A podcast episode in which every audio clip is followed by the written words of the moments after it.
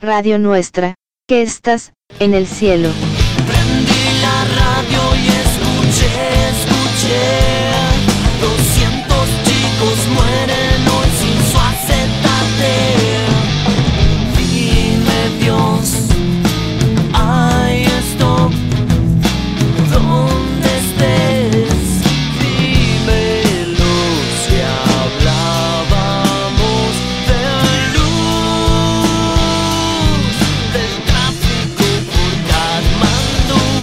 Homenaje a la radio. En Libros para ver, libros para oír, los libros nos hacen libres. Hoy, Vamos a escuchar un fragmento del libro Como agua para chocolate de Laura Esquivel, una delicia que te va a dar mucha hambre y mucha pasión al leerlo.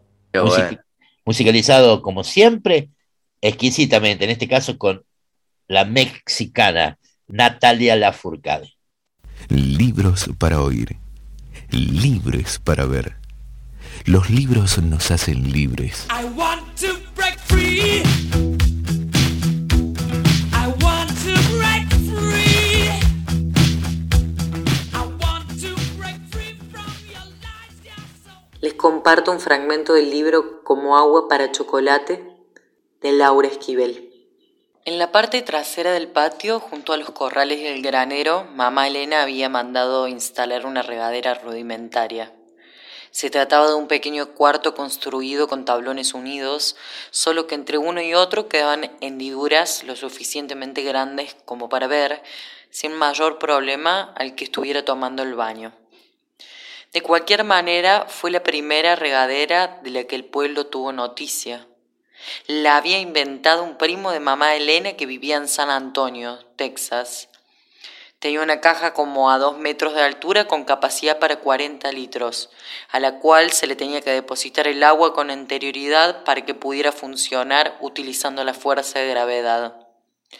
Costaba trabajo subir las cubetas llenas de agua por una escalera de madera, pero después era una delicia, solo abrir una llave y sentir correr el agua por todo el cuerpo de un solo golpe y no en abonos, como sucedía cuando uno se bañaba a jicarazos. Años después, los gringos le pagaron una bicoca al primo por su invento y lo perfeccionaron. Fabricaron miles de regaderas sin necesidad del mentado depósito, pues utilizaron tubería para que funcionaran. Si Gertrudis hubiera sabido.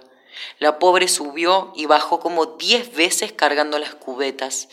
Estuvo a punto de fallecer, pues este brutal ejercicio intensificaba el abrasador calor que sentía.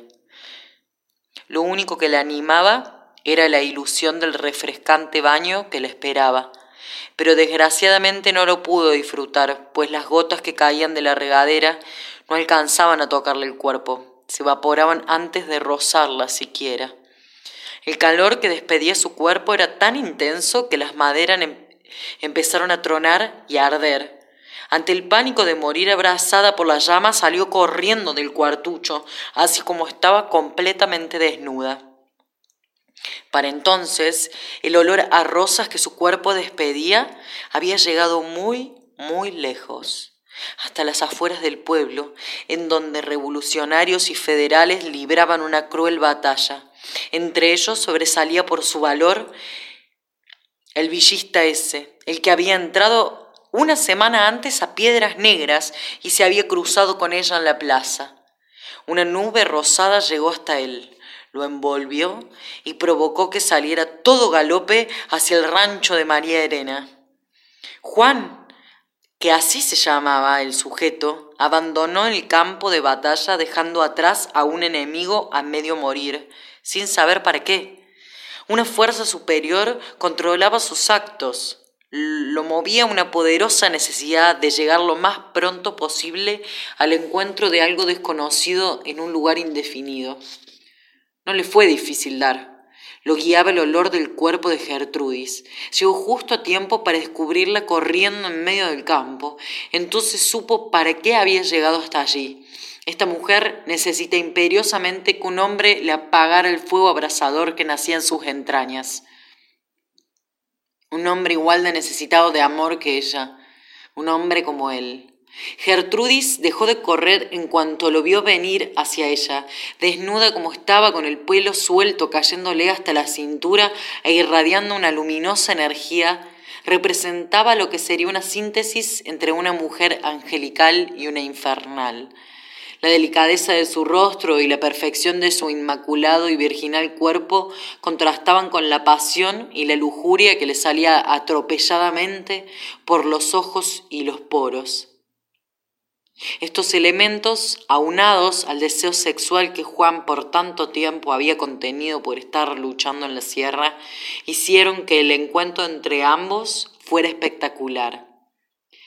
Él, sin dejar de galopar para no perder tiempo, se inclinó, la tomó de la cintura, la subió al caballo delante de él, pero acomodándola frente a frente y se la llevó.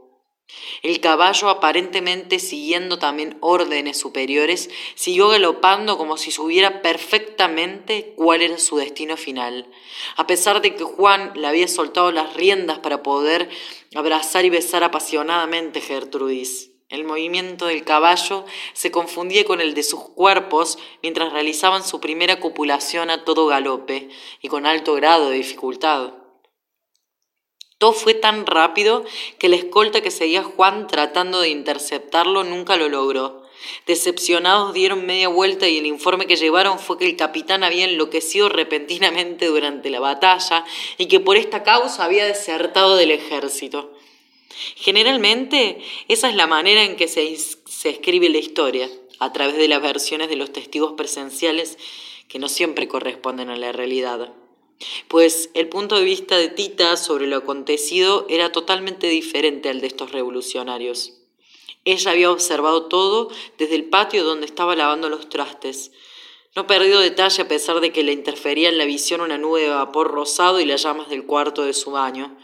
A su lado, Pedro también tuvo la suerte de contemplar el espectáculo, pues había salido al patio por su, por su bicicleta para ir a dar un paseo.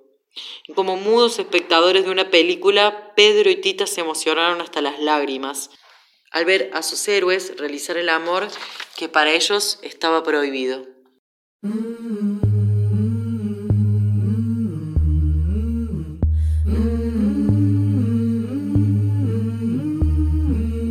Yo te puedo sentir, aunque no esté ni cerca, yo te puedo sentir aunque no esté ni cerca, porque te pienso al dormir.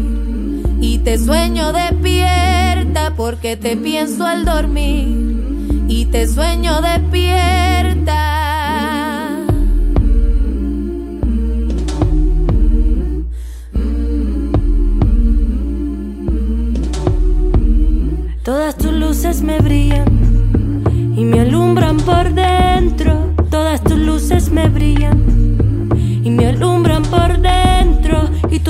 Me acuchillan. Cuando me los encuentro, tus ojos me acuchillan el alma.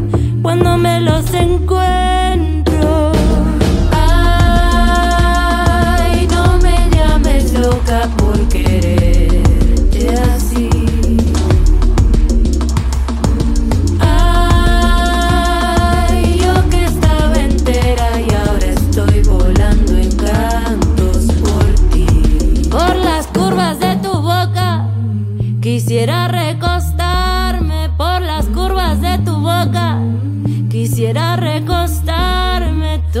recuerdas a cosas que no quisiera olvidarme. Tú me recuerdas a cosas que no quisiera olvidarme. Eres bálsamo que calma todo lo que me duele. Eres bálsamo que calma todo lo que me duele. Me acaricias con tus palmas y tú haces que vuele. Me acaricias con tus palmas y tú haces